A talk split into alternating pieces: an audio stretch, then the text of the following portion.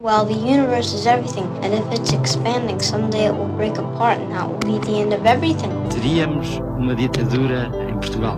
Capitalism is a form of religion. Foi como se soubesse que tinha nascido só. Did you fulfill all your desires? Para que serve o universo? When I was 18, I could do anything. O universo seria inútil. It's all over much too quickly. So, what's the answer? PBX, uma parceria Expresso Antena 1, com Pedro Mexia e Inês Menezes. Olá, este é o PBX Parceria Expresso Antena 1.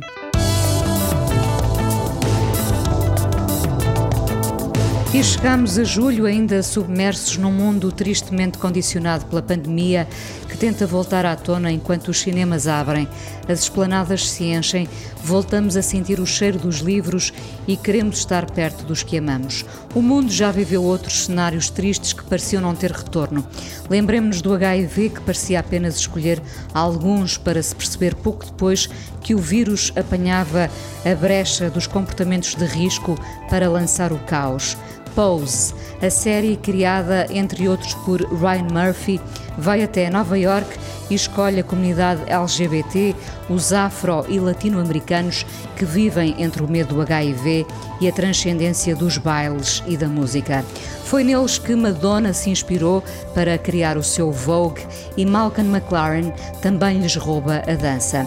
Vale a pena ver Pose no Netflix e colecionar a banda sonora que vem do século XX. Do século XVIII, França, duas mulheres estreitam laços num mundo que parece um quadro vivo. Retrato de uma rapariga em chamas de Céline Sciamma é o filme escolhido pelo Pedro para olharmos para o mês que já passou. Foi em junho que Bob Dylan editou um novo disco, Rough and Rowdy Ways. É um álbum mais terno de quem olha o horizonte com outra candura. Será que candura é algo que se possa dizer sobre Bob Dylan? O álbum surge oito anos depois do seu último Tempest. Vamos ouvir as canções novas que parecem apaziguar. Nasceu no Mississippi em 1944. Admite a possibilidade de que facilmente podia ter sido racista em criança. Disléxico e um dos maiores romancistas americanos, Richard Ford, um homem preocupado com o seu país. Falaremos dele daqui a nada. Para começar, o novo álbum da inglesa Jessie Ware, What's Your Pleasure, mais eletrónico e dançável, a cruzar, imaginem, Prince e Whitney Houston, sem medo das batidas, enquanto o mundo recua nos movimentos. Vamos ouvir deste novo álbum Read My Lips.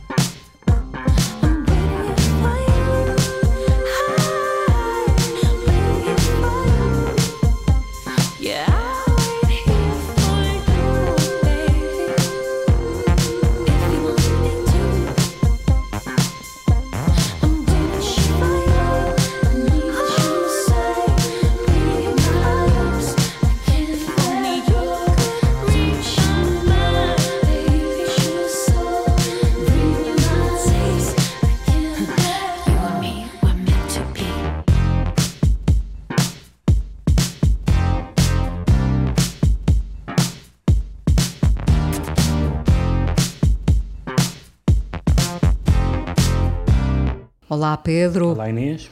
Comecei por falar desta série Pose, duas temporadas disponíveis no Netflix, muito interessante, sobretudo para conhecer a cena mais underground de uma outra Nova York dos anos 80, início de 90 e perceber de facto onde Madonna, e eu confesso que desconhecia este facto, Madonna foi buscar o seu Vogue, nada que te interesse muito, imagino, mas também entra depois. nem, sequer, nem sequer é Madonna. Não. Uh, entra nesta cena uh, do, dos ballroom uh, o Malcolm McLaren Uhum. e, portanto, para mim foi, foi uma novidade. Uh, noutra direção vai a tua escolha do mês de junho, o filme Retrato de uma Rapariga em Chamas, um, um verdadeiro, uh, não, não museu, mas um quadro vivo, não é? O tempo todo. Sim, é um filme de uma certa lentidão e de um certo despojamento, ou de um grande despojamento. Aliás, é, é engraçado porque o filme causou alguma sensação um, por ser, enfim, sei que isto ainda causa uma sensação em 2020 ou em 2019, quando estreou, uh, por ser uma, uma, uma história de, de, de, amor entre duas mulheres, como que vinha, que vinha anunciado como uma espécie de filme erótico, coisa que não é nem de perto nem de longe. nada, nada. Absolutamente nada, é pelo contrário um filme cerebral. É um filme bastante cerebral. Um, Portanto, com... quem vai ver o filme fica sempre à espera que aconteça mais qualquer Sim, coisa. Embora o filme tenha, tenha tido, um, por várias razões, pelo filme em si e por, várias, e por vários aspectos ao redor do filme, que era a militância da realizadora uh, e, da, e da atriz, de uma das atrizes, ambas uh, feministas e lésbicas assumidas. Aliás, a, a atriz, a Adela Anel, foi companheira, foi namorada da, da realizadora. Um, e foram e ambas saíram na famosa sessão dos Césares em que o Polanski ganhou um prémio.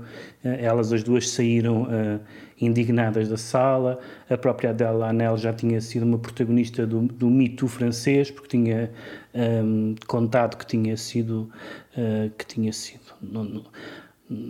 abusada ou assediada ou enfim maltratada e coagida por realizadores homens um, e, e, portanto o filme uh, acabou por ter uma, uma, um ambiente político à volta dele.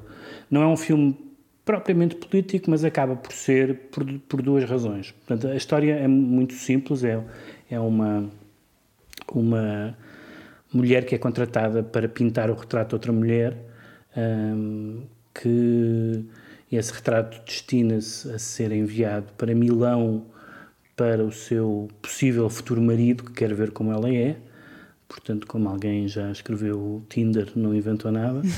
Um, só que não era consensual uh, na altura, um, não era consensual estes casamentos, era um casamento arranjado, portanto ela é filha de uma aristocrata italiana um, e ela uh, e, essa, e essa rapariga que se chama Louise não quer, não quer casar, Uh, e não se percebe muito bem se, o que é que quer, mas é claramente uma rebelde, uma filha uh, difícil de gerir para aquela mãe, E então, e que já teve, eh, que já reagiu muito mal a tentativas anteriores de, de ser retratada. E então, a história do filme é que esta, esta rapariga, esta, que se chama Marianne, a personagem, vai para lá como se fosse uma espécie de dama de companhia, mas secretamente está a tomar, eh, está a desenhá-la para depois à noite pintar no, pintar no quarto.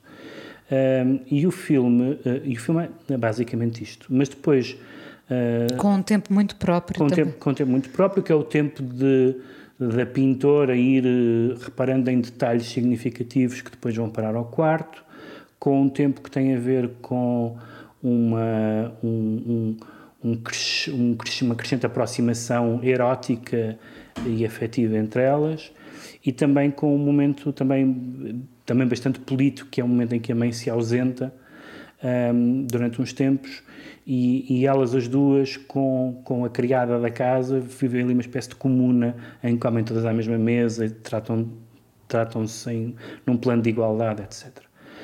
E a terceira, o terceiro aspecto interessante, que é o, o velho o velho chamado teste Batchel, a- hum, baseado naquela, naquela artista de romances gráficos, que é de que um, de que um filme que um filme feminista é um filme onde, onde, onde há cenas com, em que mulheres falam umas com as outras sobre outro assunto que não homens. Ah, e, portanto, este filme passa o teste. Só pa- quando de repente aparece um homem num filme, a gente até se assusta, não está à espera. E é um, nem sequer é um- uma personagem, é um figurante. Não é? Mas é um intruso. é um intruso. Exatamente. Portanto, é um filme sobre mulheres, entre mulheres, do ponto de vista erótico, com certeza, mas também do ponto de vista de uma espécie de, de irmandade. Mas E é um filme feminino. Sim, mas sem colocar, sem colocar eh, no século XVIII o que não é do século XVIII. Portanto, é uma história desse ponto de vista verosímil.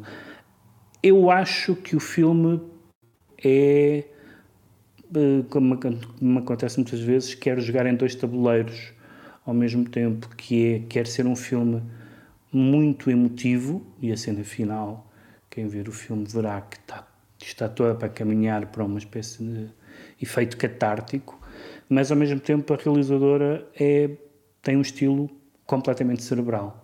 E portanto acho que há ali uma. Eu, eu gosto do filme, mas é um filme que me deixa um pouco perplexo sobre essas duas, essas duas marés contrárias que estão sempre a correr. Por um lado, uma história de amor, amor contrariado, etc. Embora fugindo um bocadinho àquele melodrama, melodrama LGBT, que não, que não é bem disso que se trata. Aliás, há uma espécie de. Embora haja um constrangimento natural, natural por causa da mãe, mas de resto há uma espécie de naturalidade, portanto, não é uma história não é uma história, não é um melodrama nesse sentido, mas há ali uma um investimento certamente emotivo, mas, mas o estilo é totalmente cerebral, o estilo é totalmente distanciado, a, a gestão dos tempos, a gestão dos silêncios. Tem uma coisa muito forte que são os olhares. Para mim, as duas melhores cenas do filme, uma com a Adele Anel e outra com, a, com outra atriz que se chama Noémie Merlin, são é uma a olhar para a outra e depois ao contrário, mas em duas cenas diferentes.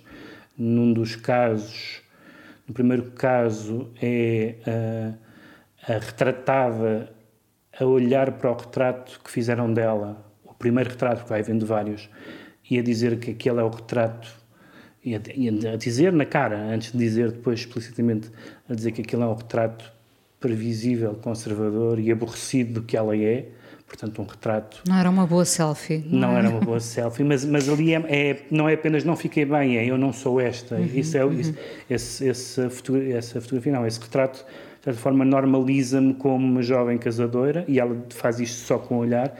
E outro é, é, é, ao contrário, é a pintora que naquela, naquele movimento de olhar para o que está a pintar, olhar para o modelo, olhar para o que está a pintar, de cada vez que olha está mais envolvida, já não sabemos se no entusiasmo da criação, se no entusiasmo de estar eh, interessada naquela mulher, e isso é, é muito forte.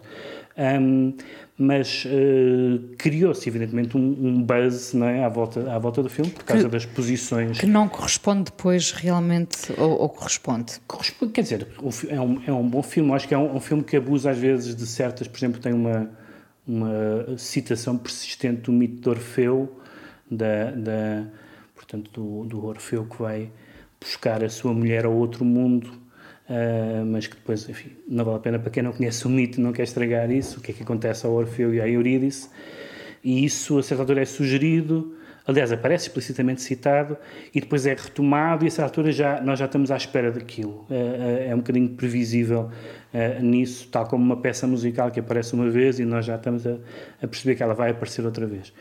Mas é bem feito, é, é bem feito. Eu tinha lido grandes entusiasmos à volta do filme. Acho que é um filme que... Tem uma bela fotografia, Tem, sem dúvida, tem. não é? Tem. Eu acho que, sobretudo, a- eu, eu, eu a, a Adela Anel já conhecia, a, a outra atriz nu- nunca, nunca tinha visto. Eu acho que este filme tem um grande mérito, que é, é mais um filme que coloca aquela questão, e não são poucas as cineastas, sobretudo francesas, que têm feito isso, que é a ideia do, do, do olhar feminino, ou seja, a ideia de que nós vivemos com um século de cinema de homens a olhar para mulheres e a olhar para homens também, mas neste caso de homens a olhar para mulheres e que o cinema não tem suficiente olhar de mulheres, eh, neste caso mulheres a olhar para mulheres. E isso é um filme, é um lado programático, por um lado, e portanto, sendo programático poderia ser desinteressante, mas é bastante interessante. Eh, eh, não há dúvida nenhuma que este é um filme, digamos, Uh, daqui a bocado eu falar de um filme chamado, de um livro chamado Entre Eles, isto é Entre Elas. Entre Elas, Cla- é claramente entre elas. E isso,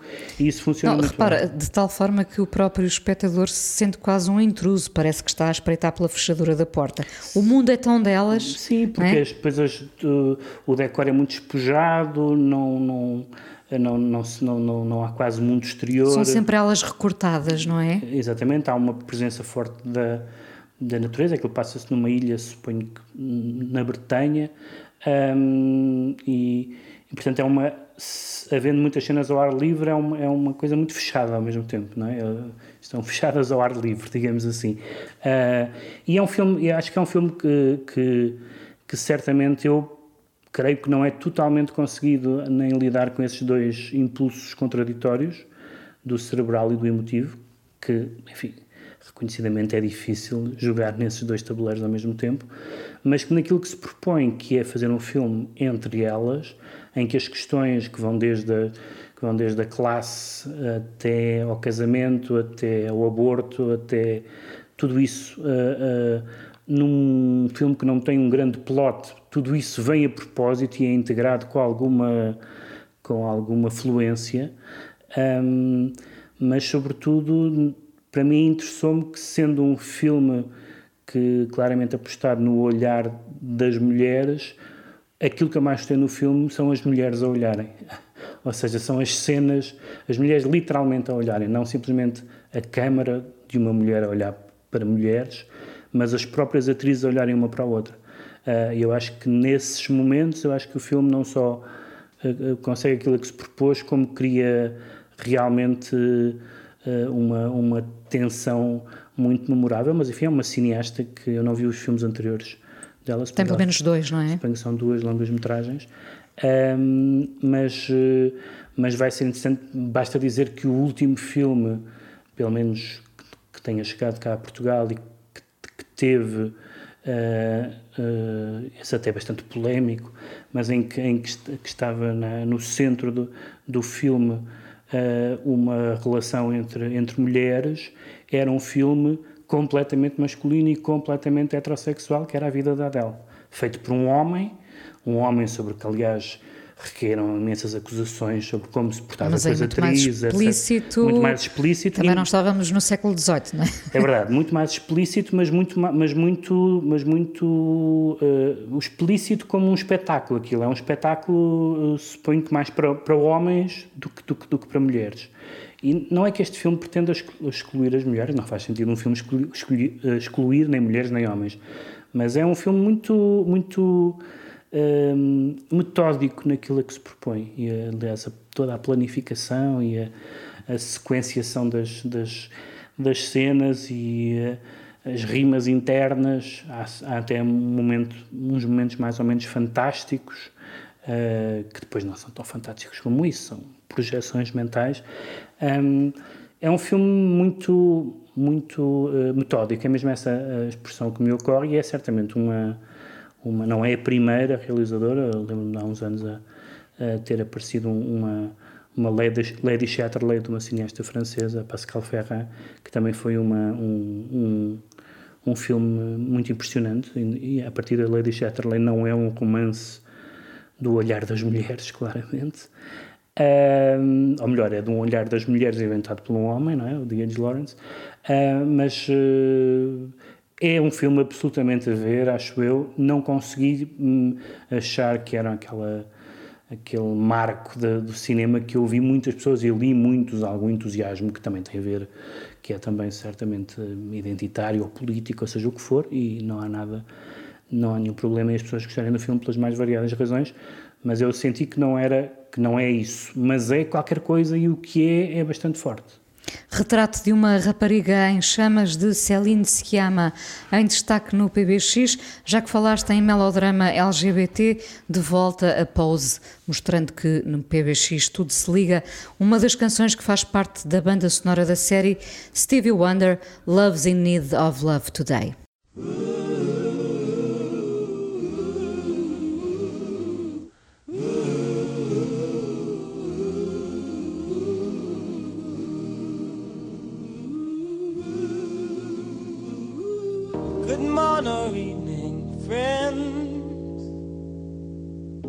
Here's your friendly announcer.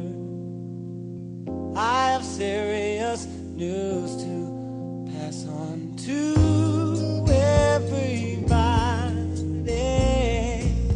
What I'm about to say could mean the world's disaster could change your joy and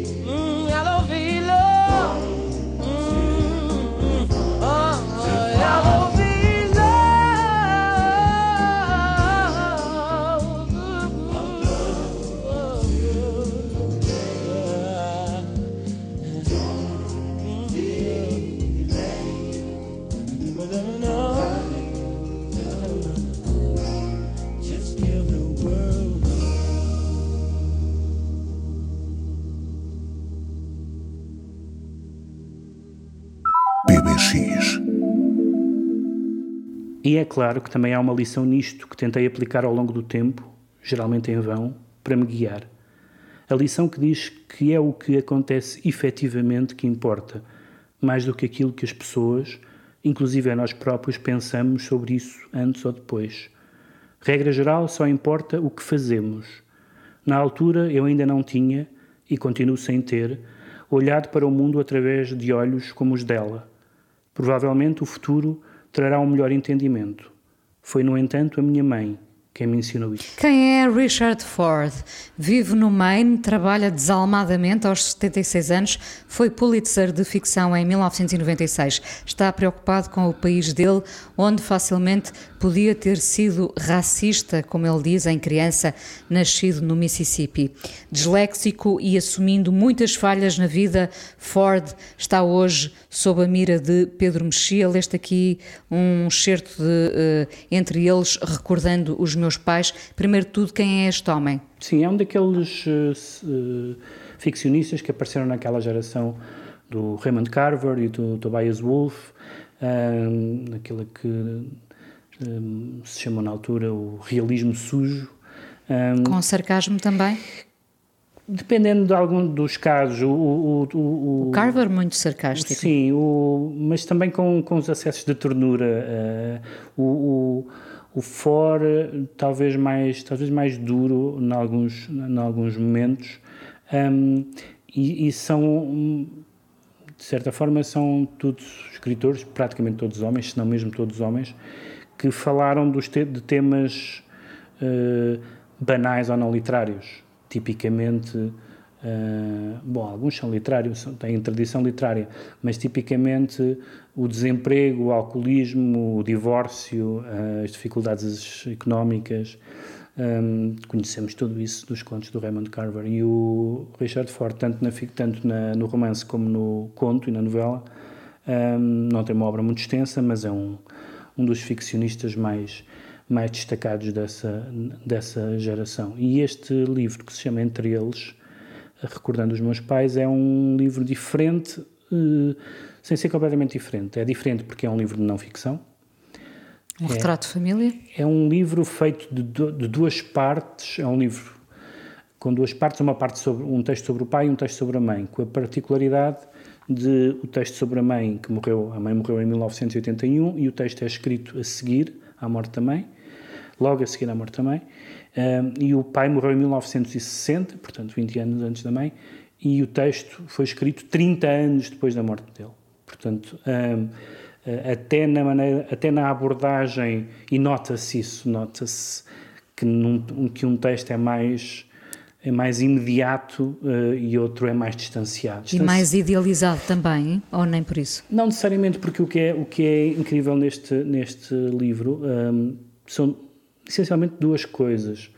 Uh, o livro chama-se Entre Eles, não só porque é um livro sobre o que se passava entre eles os dois, como é um livro sobre a sensação dele, Richard Ford, estar entre eles os dois, no meio dos dois. Uh, os pais eram casados há 15 anos quando ele nasceu, filho único e tardio, e de certa forma tinham uma vida já hum, feita, uma vida andarilha. Ele era caixeiro viajante, o pai, e tinham, eram felizes. Portanto, voltamos à ideia do intruso.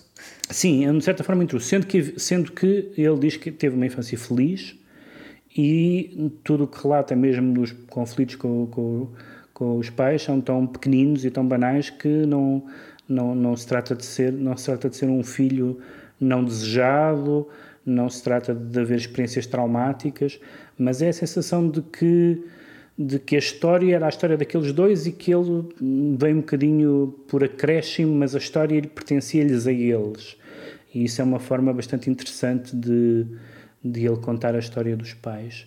Uh, por outro lado, é uma história, hum, é uma reivindicação, se é que se pode dizer assim, da banalidade. O que caracteriza a vida destas pessoas é que não houve absolutamente nada de especial. O que ele conta são mudanças de casa, mudanças de emprego, uma discussão ali, uma viagem acolá. São pessoas que tiveram uma vida não literária, nem sequer do ponto de vista, como disse, do ponto de vista traumático. Não há grandes cenas que o marcaram para a vida inteira, pelo menos cenas de, de conflito ou cenas dessa natureza, e isso liga-se muito à, à, à sua prática como escritor. Esta, esta passagem que eu li é uma das várias passagens em que ele faz essa transição entre um filho a escrever sobre os pais e um ficcionista a escrever sobre as personagens. A ideia, por exemplo, de. Claro que, o- que o, o ficcionista pode inventar, enquanto ele aqui está mais ou menos eh, su- sujeito à verdade, embora ele esteja sempre a dizer: não sei bem se isto foi assim, talvez me esteja a lembrar disto mal. Como é, como Ou seja, é possível ficcionar a banalidade da rotina? É um bocado o que ele faz? ele, mas ao mesmo tempo reivindicando que isso faz parte da. que isso não deixa de ser interessante, disso, isso não seja de ser E, interessante. o- e o que é que tu dizes já agora? É interessante? Eu acho que a banalidade em si mesma não é interessante, a não ser quando alguém a torna interessante. Acho que não, não creio que se possa dizer que a banalidade é interessante. Pode ser muitas coisas, pode ser compensadora. Por exemplo, a rotina é uma coisa que nos pode dar prazer, mas não é, não é muito interessante. Dizer, ah, hoje, o que é que eu fiz hoje? Hoje fui para aquele café onde vou sempre e fiquei lá a tarde toda. Isto não é uma história. E, no entanto, uma pessoa pode tirar um grande, uma grande satisfação de ir ao sítio do costume fazer o, ler o jornal. É? Ah, Mas Depende do teu olhar sobre isso. agora, contar essa história é um desafio, e contá-la de uma forma interessante, é um desafio suplementar. E ele faz isso também pensando na maneira como fala das personagens. Fala, ele, ele, por exemplo, interroga-se sobre o que é conhecer uma pessoa. Ele diz: Estou a falar dos meus. Altura não diz assim literalmente, mas estou a falar dos meus pais como se os conhecesse. Enfim, o pai morreu quando ele tinha 16 anos e, portanto, não o conheceu bem, mas a mãe eh, morreu quando ele era já adulto, eh, mais do que adulto. E, mas ele está sempre com a ideia de que não os conheceu bem, até porque hum, está, a a basear em meia, a meia dúzia de coisas que, que eles diz- diziam. Não era o tipo de pais que falassem de coisas privadas, que, que falassem dos seus sentimentos.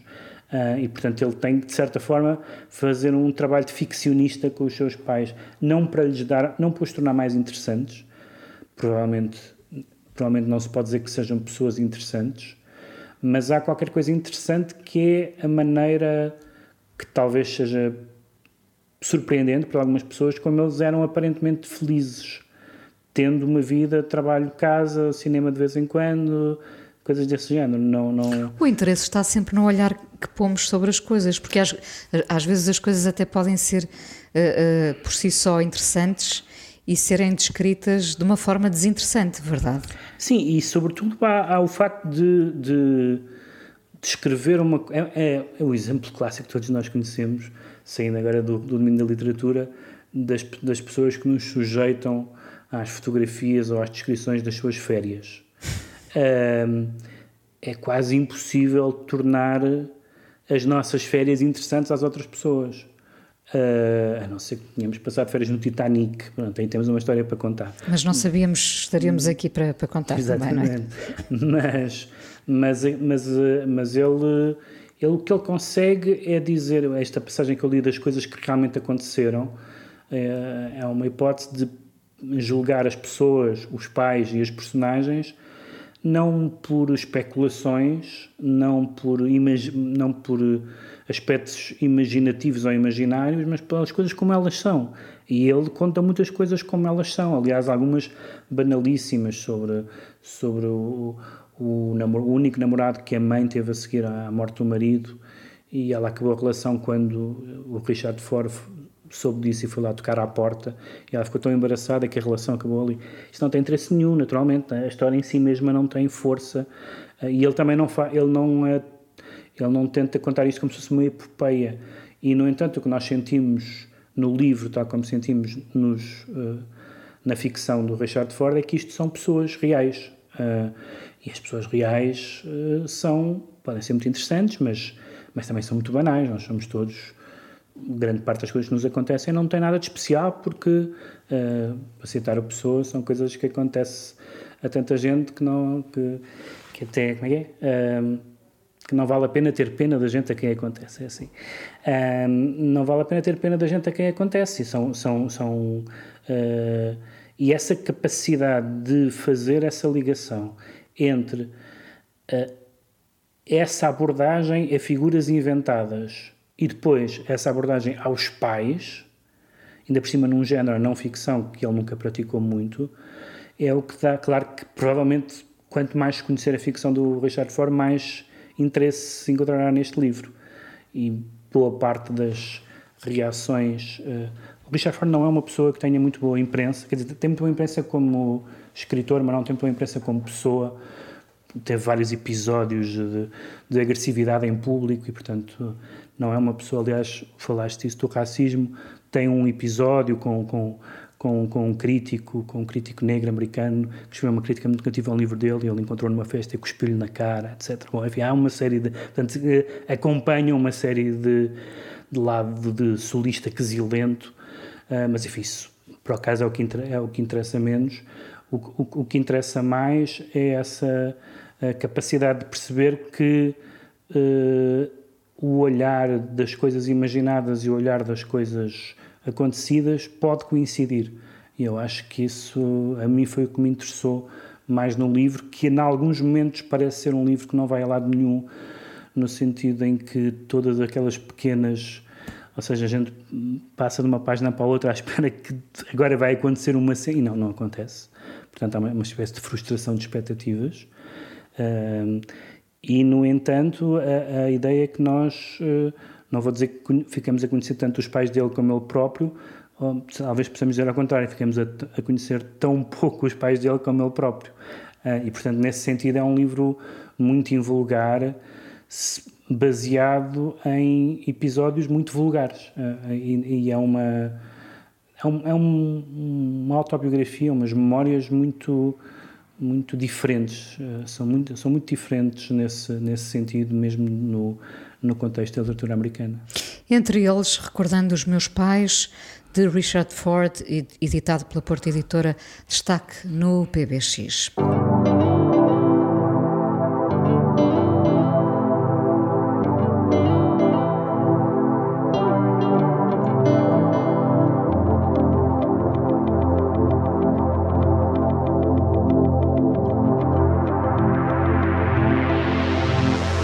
Desde 2012 que não editava um novo álbum e eis que o Nobel da Literatura Bob Dylan lança Rough and Rowdy Ways. Está menos visceral, Pedro? Eu consegui gostar deste disco. Mas foi por isso? Tu, tu, tu que não gostas é que, é que ele seja visceral? Não gosto daquela ira uh, rabugenta clássica de Bob Dylan, não é? Mas eu acho que isso é o que tem faltado nos últimos discos. Lá está, por isso, por eu ter gostado, eu achei que tu não ias gostar não, assim. Mas tanto. não é, quer dizer, não, não é um disco, não é um disco zangado e rabugento, isso não é, mas é um disco, é um disco do, do de um homem que tem muito para contar. Curiosamente, o título poderia anunciar um disco zangado, não é? Tem alguns momentos de sarcasmo, não é? O Bob Dylan quase não consegue evitar, sobretudo, este é um, uma particularidade deste disco, que é um disco de, de, de blues e de. Enfim, não, não anda muito, muito longe do, do, do, do imaginário musical dele, sendo que muitas canções um bocadinho como aquele, os álbuns finais e até o álbum, por maioria de razão, o álbum póstumo do Cohen, sendo que algumas canções são quase uh, letras com acompanhamento musical, ou seja, em, em que o, não, não são todas, um, mas em que o acompanhamento musical não é o mais importante e não é aí que se decide a canção, mas, são, mas é um é um dos, uh, talvez por ele ter 79 anos, talvez por ele este ser o 39 álbum de originais, talvez por ter sido Prémio Nobel de Literatura, é, um, é uma espécie de livro, de disco, neste caso, de disco de história. De mais do que de histórias, ele sempre contou muitas histórias, mas também é um disco de história.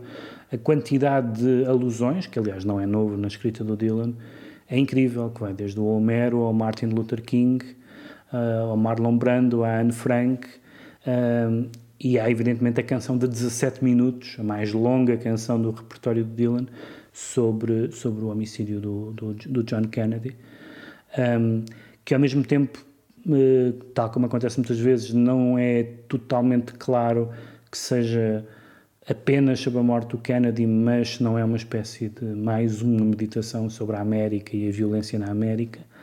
Um, há uma série de, de homenagens a músicos. Ah, não, mas sobretudo esse lado histórico há uma vontade de deixar história, não é? De fazer referência a, a figuras da história. de fazer referência a figuras da história e, de, e ao mesmo tempo, em alguns casos, não em todos, de, de referências de uma altura em que ele já, em que ele já era já era o Bob Dylan, ou seja, não, não são não se trata apenas de falar, embora fale no Júlio César e noutras figuras, mas muitas destas figuras são figuras, depois fala, dos, fala da geração Beat, fala do Kerouac, eh, fala, da, fala, fala dos Stones, depois de repente aparecem referências insólitas como o Indiana Jones aparece a certa altura numa canção sem parecer eh, um, mas há e depois evidentemente a cultura literária a Bíblia, o Shakespeare todas as um, todas essas eh, fontes eh, da, na- da escrita do, do Dylan estão aqui. Mas no caso da, da canção do, sobre o Kennedy Murder Most Foul eh, é que a certa altura segue até aquele famoso filme chamado filme Zapruder, que é o filme da morte do Kennedy, filmado por uma por uma pessoa que estava que estava lá, o tal o tal senhor Zapruder, Hum, e, e sente-se que é hum, mais uma vez o, o, o Dylan como professor de história. Uh, professor de história não no sentido de, de dizer os, os factos, a gente conhece aquele facto em particular, mas a maneira como isso, ao ser testemunha da história e ao ser eh, um evocador da história, hum, ter, uma, uma- ter ele próprio uma visão da história. O problema no Dylan é que não se sabe muito bem que visão da história é, é essa, porque, por exemplo, o Dylan continua a ser basicamente inassimilável ideologicamente. Embora haja aqui uma referência numa canção, haja uma referência bastante sarcástica ao Marx, ah, mas, mas é quase impossível falar no Bob Dylan em termos de esquerda-direita, conservador, progressista, não, não, não faz muito sentido, embora se possa encontrar, sobretudo em algumas fases, podemos encontrar uma fase em que o Dylan parecia um jovem esquerdista, assim como podemos encontrar uma fase em que o Dylan ah, parecia um, um- quase um neoconservador, Sendo mas... que não há muitos trovadores de direita, não é? Se o quisermos ainda ver como trovador. Mas eu acho ainda que, essa, essa ideia do trovador correspondeu a uma fase, de uma, a uma fase histórica em que aquilo que ele queria fazer e o que estava em causa nos Estados Unidos, nomeadamente ah, os direitos dos, dos negros, eh, se juntaram naturalmente. Ou seja, ele vinha numa. ah, era herdeiro de um idioma musical onde o protesto estava muito presente e na verdade estavam a acontecer muitas coisas nessa época, mas ele claramente, aliás, esta canção que eu escolhi que se chama False Prophet, Falso Profeta, que é uma canção que de certa forma hum, tem momentos que parece um autoelogio, né, ah, tem alguns versos em que diz hum, hum, I'm the last of the best, you can bury the rest, que não parecem assim os versos mais modestos, supondo que este I é ele próprio, não é? Mas também, mas também é uma eh, retoma uma tendência do Dylan desde o tempo dos anos 60 e que depois evidentemente vimos muita gente a, a dizer o mesmo de si próprio, que é não, não sou profeta de coisa nenhuma, não, eu não sou voz de uma geração. Ah, há dezenas, centenas de intervenções do Dylan ao longo dos anos, sobretudo nessa fase, em que ele recusava ser aquilo que numa fase foi realmente. Ah, ah, na verdade, há duas coisas que eu admiro muito no Dylan. Ah, uma, e esse que está neste disco também, sobretudo no, no final dessa canção do Murder, Murder Most Foul, em que ele, a canção acaba com ele fazer uma espécie de discos pedidos, está a dizer play this and play that, e vai dizendo di- canções que gosta que tem muito a ver com o programa de rádio que ele fez, que era uma espécie de curador do Museu da Música Americana. Portanto, uma das coisas que me interessa no Dylan é essa noção de que ele é uma enciclopédia viva da música americana e até neste, até neste álbum há canções que vão buscar, que homenageiam outros músicos ou que vão buscar a, a música a outras, a outras pessoas. Eh, e depois a, esta forma de escrever eh, um, caudalosa, não é? Estas letras têm 10, 12 estrofes, uh, as referências são as mais variadas, algumas previsíveis, outras insólitas. Sendo Uh, que, curiosamente, o disco sai uns 10 dias depois do assassinato de George Floyd. Uhum. Não sei se, se, curiosamente, se eh, ele tivesse tido mais tempo para falar eh, sobre, sobre a morte de Floyd, se isso estaria refletido no disco. Não faço a mínima ideia, mas porque há pouco disseste, falaste na necessidade dele de dar a voz aos negros, se ele seria o mesmo. ah, ah, refletindo estes tempos com, e, e o que mudou com a morte, se, se alguma coisa mudou com a morte do George Floyd. O Bob Dylan não, não, não, tirando nos anos 60, não costumou muito responder aos tempos de uma forma tão direta. Sim. Agora, hum, eh, se há alguém que pode dizer que escreveu sobre esses assuntos no tempo em que, em que, em que esses assuntos se tornaram assunto, foi o Bob Dylan. Não só sobre os negros, sobre os índios, sobre pessoas falsamente condenadas, eh, injustamente condenadas no- nos tribunais, sobre os abusos policiais. Portanto, o Dylan não tem lições a receber de ninguém eh, sobre essa matéria. Agora, ele escolhe os seus tempos, os seus modos, eh, e ao longo dos anos foi se tornando progressivamente críptico e elíptico, e não é muito fácil alguém reclamar o Dylan como era, como foi numa certa fase. Ele claramente não gostou nisso. E claramente ele não gostou nisso pela segunda, por outro aspecto, segundo ou terceiro, já não sei, que eu acho que o Dylan é um dos artistas, um dos maiores artistas em geral contemporâneos, que é o Dylan faz o que quer fazer. E um dos grandes momentos da história do Dylan é a passagem do Dylan de eh, acústico para elétrico, de interventivo social para outras coisas que lhe apeteceram, inclusivamente a certa altura, durante três discos, um neocristão. Um, Sabendo que não faz absolutamente concessões nenhumas ao vivo. não faz, não faz canta as canções como quiser, estropia os versos e, a- um, e isso é, eu acho que hoje em dia estamos claramente a, a caminhar para a- a uma situação em que as pessoas são hipersensíveis àquilo que lhes é pedido e àquilo que possa ofender, etc. E o Dylan, há famosa, o famoso concerto em que é um tipo que grita Judas, eh, porque, ele, porque ele está a tocar uma guitarra elétrica, eh, e, e, e ouve-se o que ele diz quando, quando o outro grita Judas, ele vira-se para a banda e diz Play it fucking loud. E eu acho que isso é uma coisa isso é uma coisa admirável. Não é dizer ah não então se calhar então não então vou buscar ali a minha guitarrinha acústica. Ah, e, e, e tem 79 anos portanto já não tem evidentemente que pedir desculpa a ninguém nem tem grandes lições a receber de ah onde é que onde é que, onde é que estavas no na marcha na marcha a Washington estava lá etc, etc. Ah, portanto, isso é. acho que não há, não há um disco ao nível daquele comeback do Dylan nos anos entre 97 e 2006, em que ele faz o Time Out of Mind, Love and Theft e o Modern Times. Esses três discos são assim, três Everests da, da música do Dylan. Mas é muito mais interessante para mim do que os discos recentes de covers. Acho que as coisas mais, mais interessantes que ele tinha lançado nos últimos anos são aqueles incessantes outtakes, lados B e gravações piratas, que é um, é um verdadeiro workshop da, de- de- da escrita de canções, da sua carreira e dessa frase que ele usa como título da canção, que é o famoso verso do Walt Whitman, Eu Contenho Multidões, porque o Dylan é muitas coisas. Há aquele famoso filme em que o Dylan é interpretado por várias, o I'm Not There, em que é interpretado por vários atores muito diferentes e atrizes. e atrizes, eh, e que é uma forma do, do Todd Haynes, e é uma forma muito feliz de dizer que, que se nós tentarmos dizer que o Dylan, é um bocadinho como o Bowie, não é? De formas diferentes, é um, tentar dizer, ai, o, Dylan, é um o. Dylan é isto, não, é isto nessa altura. Eh, e isso é muito fascinante. Então vamos ouvir deste novo álbum de Bob Dylan, que saiu em junho, Rough and Rowdy Ways. Vamos ouvir uma das canções, False Prophet.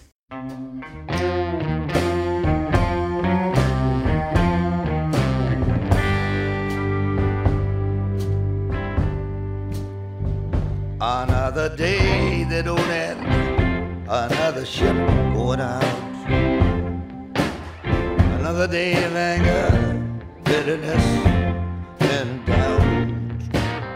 I know how it happened, I saw it begin. I opened my heart to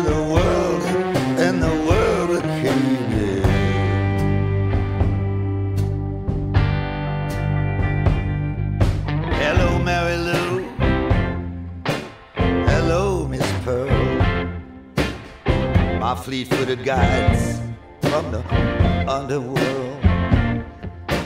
No stars in the sky shine brighter than you. You girls mean business, and I do too.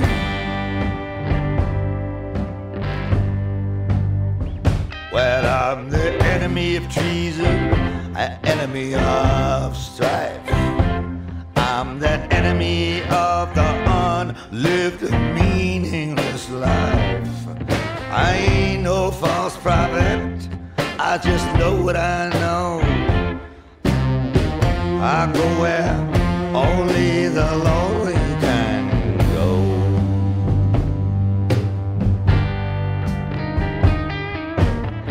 I'm first among equals, second to none,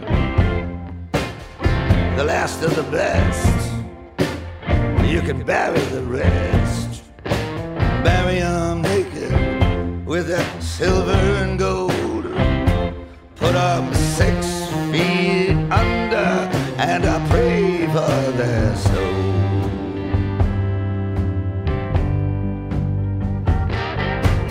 What are you looking at? There's nothing to see, just a cool breeze that's encircling me. Let's go for a walk in the garden, so far and so wide. We can sit in the shade by the fountain side.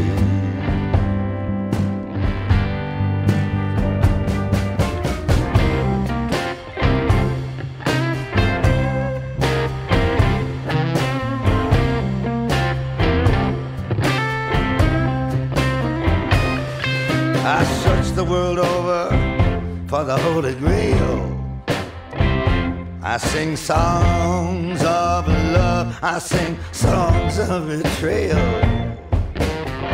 Don't care what I drink, I don't care what I eat. I climbed a mountain with swords on my bare feet. You don't know me, darling. You never would guess. I'm nothing like my ghostly appearance would suggest. I ain't no false prophet. I just said what I said. I'm just here to bring vengeance on somebody's head. Put out your hat. Nothing to hold. Open your mouth. I'll stuff it with gold. Are you poor devil? Look up if you will. The city of God is uh, there on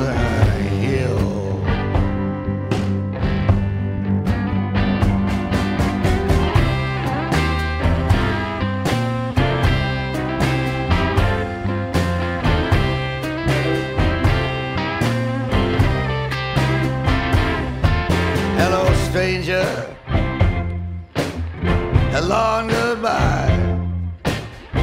You rule the land, but so do I.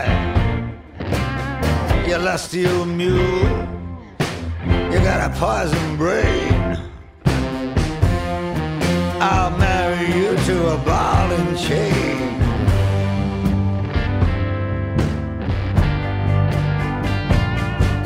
You know, darling, the kind of life that I live.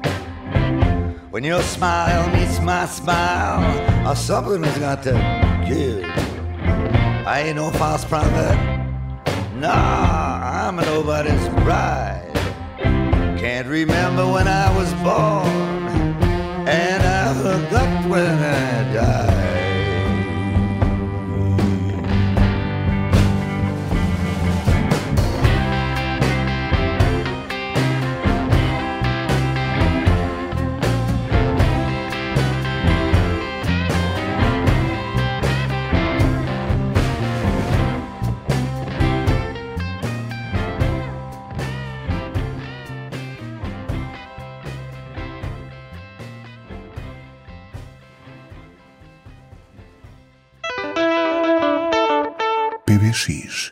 Também no início de junho o segundo álbum dos australianos Rolling Blackouts Coastal Fever.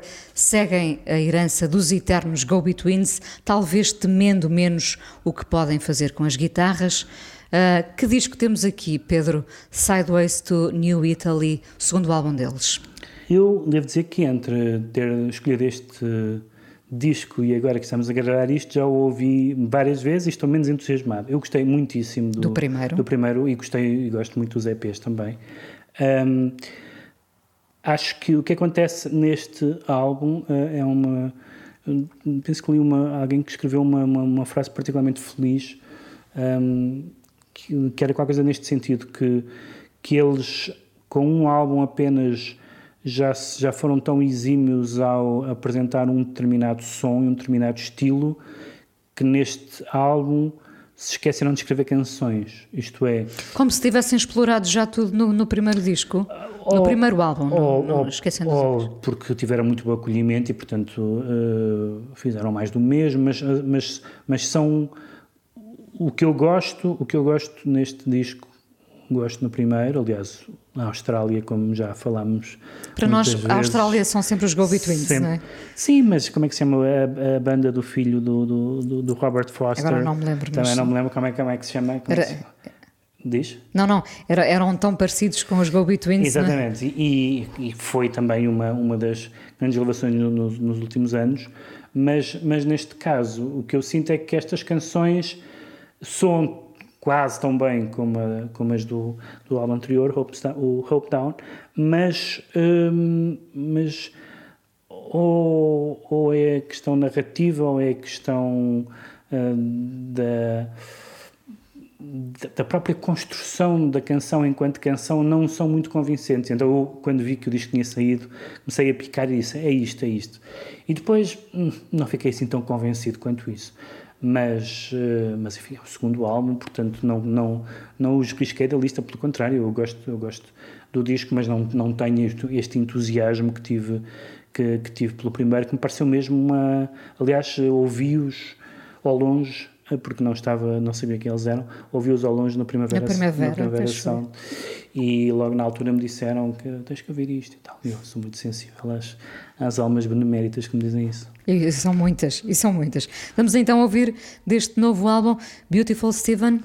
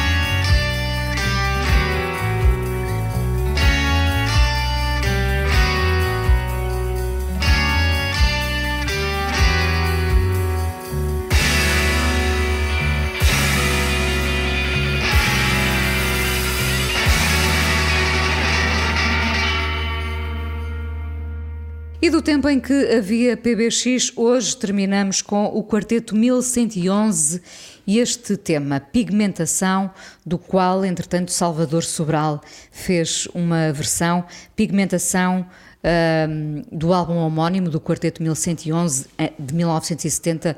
Todo o álbum foi censurado, todas as canções foram censuradas. Ah, ficam aqui com este pigmentação. eh, se ouvirem eh, a letra com atenção, vão perceber o sentido que faz tantos anos depois. E pronto, voltamos na primeira quinta de agosto. Não fazemos férias, vamos cá estar, Pedro. Cá Ah, estaremos. cá estaremos em agosto, até ao próximo mês. Espero que com muitos filmes vistos no cinema, só ainda só fui ver o A Rapariga em Chamas, foi o único filme que eu Entretanto, vi. alguns, alguns cinemas também só reabrem nesta quinta-feira, dia 2 de julho. Exatamente. PBX Parceria Expresso Antena 1, produção da Joana Jorge com sonoplastia de João Carrasco. Voltamos então em agosto.